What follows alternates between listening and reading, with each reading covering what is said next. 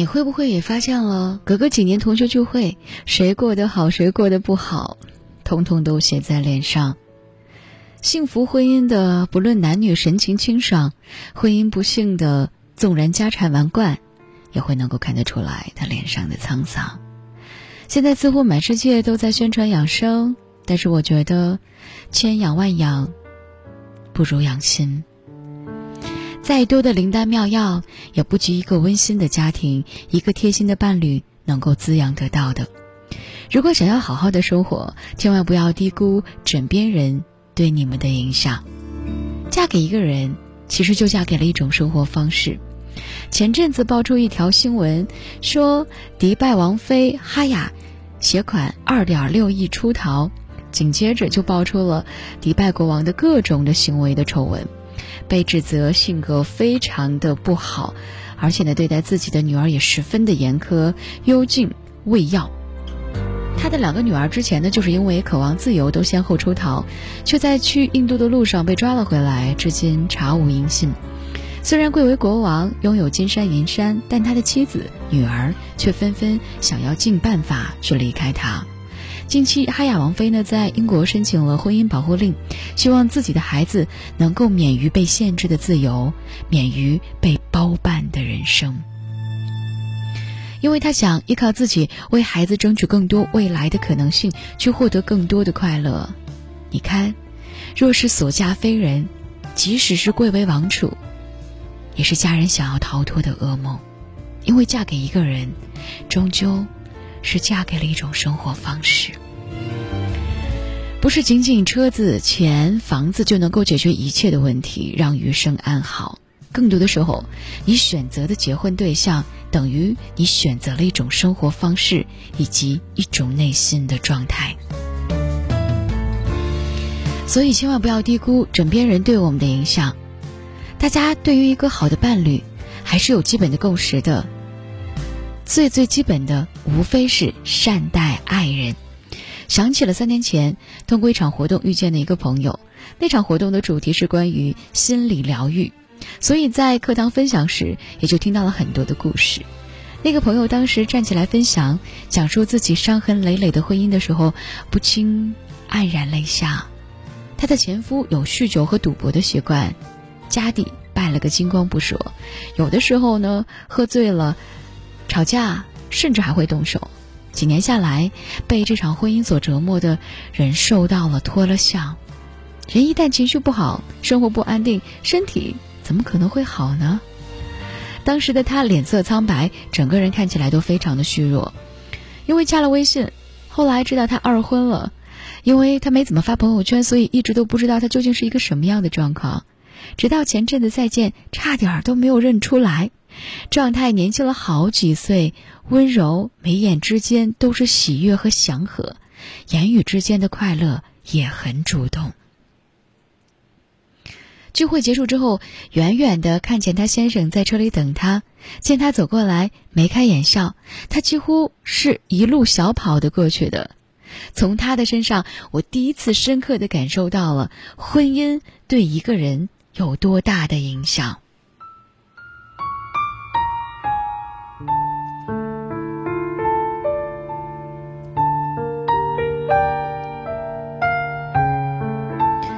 那个终日在你耳边不停的说着一些话唠叨的人，在你眼皮子底下调皮犯傻的另一半，在你身旁终日和你斗嘴嬉笑的老公老婆，两个人生活的千丝万缕都联系在一起，喜怒哀乐也是息息相关的。你知道为什么会有夫妻相这一回事儿吗？是因为距离近的两个人是会相互影响的。一个负能量的伴侣只会带给你生活更多的负能量，而一个正能量的爱人则能给你更多的正能量。先有好丈夫，才有好妻子。一个幸福的婚姻一定有一个神采飞扬的女人，她的背后一定有一个很爱她的男人。一个形容憔悴的女人，背后一定有一个自私的男人。就像我遇到的那个朋友。当你遇到一个对的人的时候，一个懂你、疼你、爱你、照顾你的生活、关怀你的健康、体恤你的情绪，你的生活会少去很多的忧愁，会收获到更多的平静和快乐。老话说得好，一代好媳妇，三代好儿孙。一个快乐的女人，将反哺给一个家庭更多的温柔和活力。我曾经听过一个朋友哭诉，说有一次因为孩子不小心摔倒了，丈夫看到膝盖有淤青，就和妻子大吵，指责她没有尽好一个妈妈的责任。夫妻之间常常会因为这种小事儿争吵，妻子感到深深的不被信任感，一直都郁郁寡欢，两个人的感情也很僵。其实，你如果是把妻子当外人一样的质疑，只会让她感觉自己就是一个孤独的外人。相反，人心是相互的，只有充分的信任和体谅，妻子才会给你更多的温柔。大多数的争吵其实都源于太挑剔，包容的太少。其实这个世界没有完美的两个人，只有相互容忍的两个人。你能包容对方多少，你的婚姻的满意度就有多少。李敖曾经因为看到前妻胡因梦上厕所的样子，就觉得破坏了心中完美的模样，爱意锐减，两个人的婚姻没有撑过几个月就离婚了。这种完美主义一旦放到现实生活当中，只会让彼此变得更加的疲惫。所以，你爱人的快乐，就取决于你对他的理解和包容究竟有多少。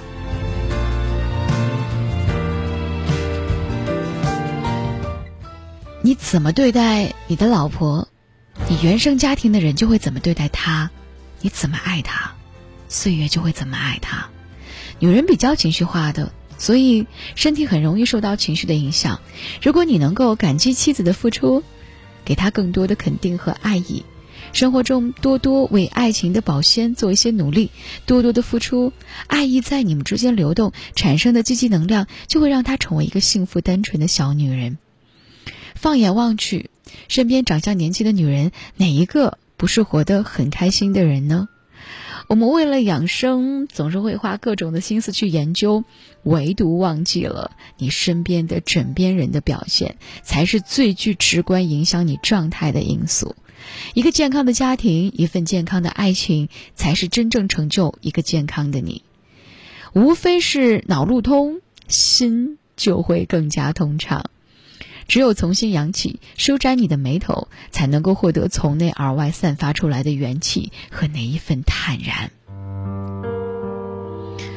愿你余生能够如愿所得，所有的那些你爱的和爱你的宽容，从此花前月下，举案齐眉，没有争吵，没有忧愁，没有斤斤计较，有的只是温柔，是平静，是幸福。如果你此刻在忧愁里，希望你可以通过这样的声音告诉他：幸福是双方的，家庭是共同的，只有两个人共同的付出，才能收获健康的家庭以及健康的你和健康的我。晚间时刻，如果你也有些话想要对我说，新浪微博和微信公众平台继续为你开放当中，搜索 DJ 乔找到我。想要听到更多的声音，可以在蜻蜓 FM、网易云音乐、喜马拉雅 FM 当中搜索李乔电台，那里会有更多的声音在晚间时刻陪伴晚睡的你。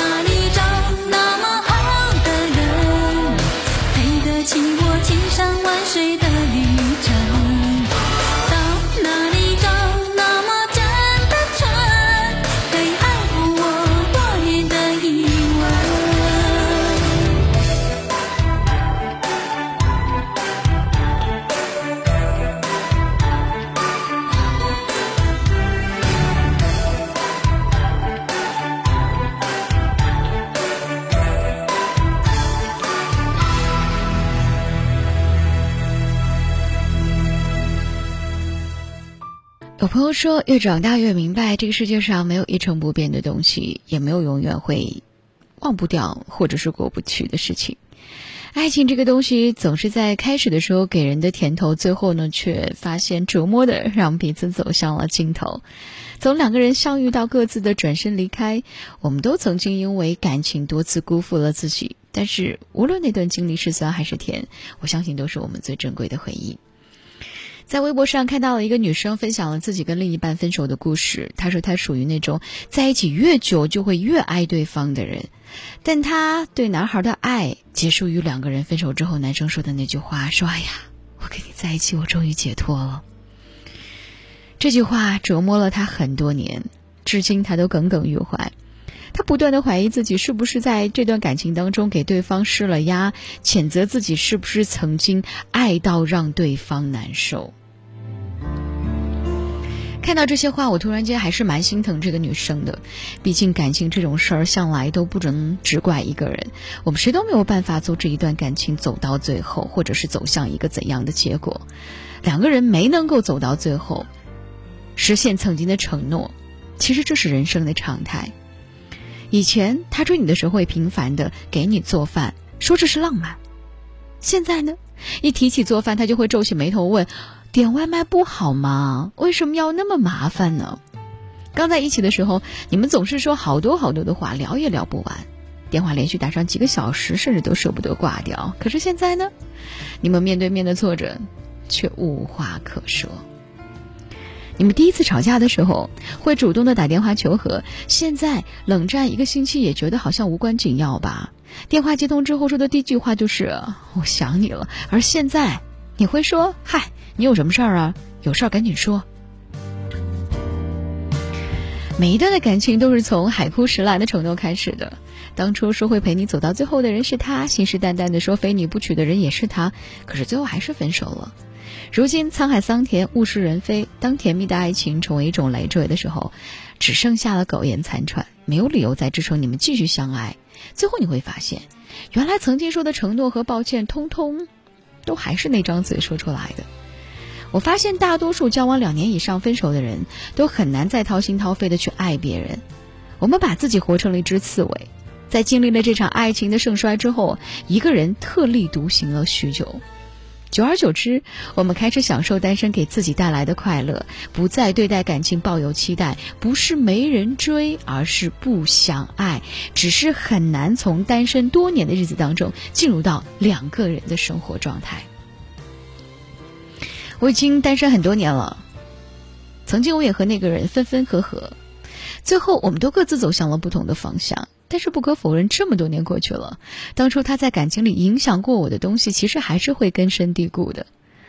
我还是会在有意无意的时候，会想起他送给我的一些快乐，就像宋冬野唱的那首歌当中：“你可否知道，你的名字解释了我的一生。”回想当初分开的时候，我说我这辈子真的是很难忘掉他，没有他也真的是活不下去。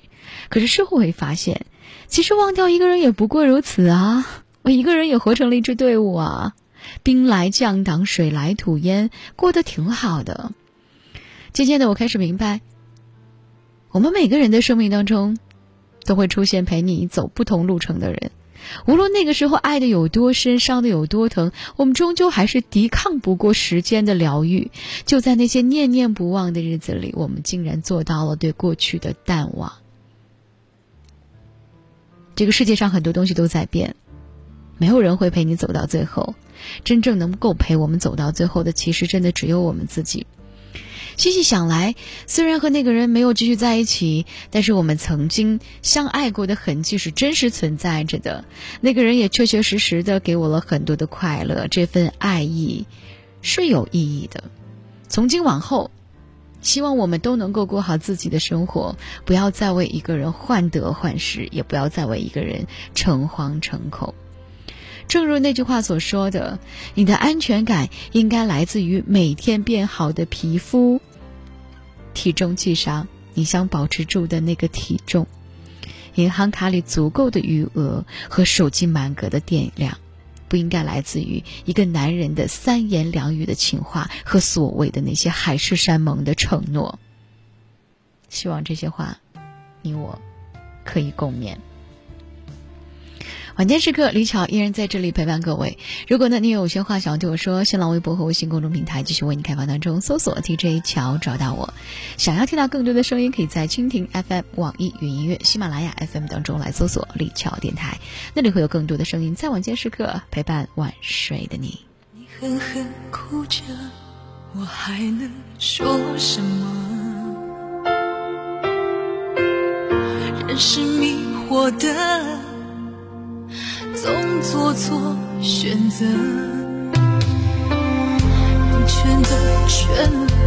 你当初非爱他不可，可惜他心里就感情的折，是你抚不平的。